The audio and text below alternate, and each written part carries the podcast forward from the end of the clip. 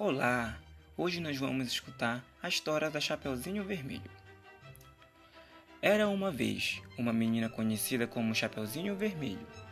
Um dia, sua mãe pediu que ela levasse uma cesta de doces para sua avó, que morava do outro lado do bosque.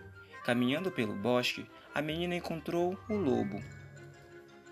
Onde vai, Chapeuzinho Vermelho? perguntou o lobo. Vou à casa da vovó, levar uma cesta de doces, respondeu Chapeuzinho. Muito bem. Boa menina. Por que não leva flores também? Enquanto Chapeuzinho colhia as flores, o lobo correu para a casa da vovó. Bateu a porta e, imitando a voz de Chapeuzinho Vermelho, pediu para entrar. Assim que entrou, deu um pulo e devorou a vovó inteirinha.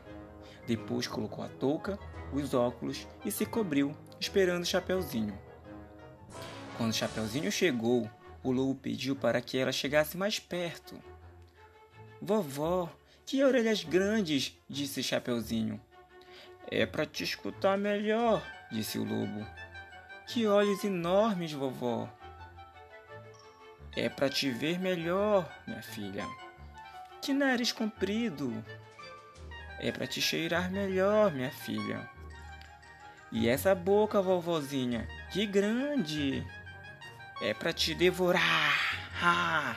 Então o lobo pulou da cama e correu para pegar Chapeuzinho. Um caçador que passava por perto da casa ouviu o barulho e foi ver o que era.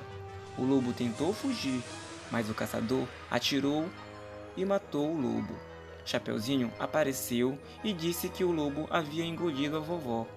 O caçador abriu a barriga e tirou a vovó sã e salva e eles viveram felizes para sempre.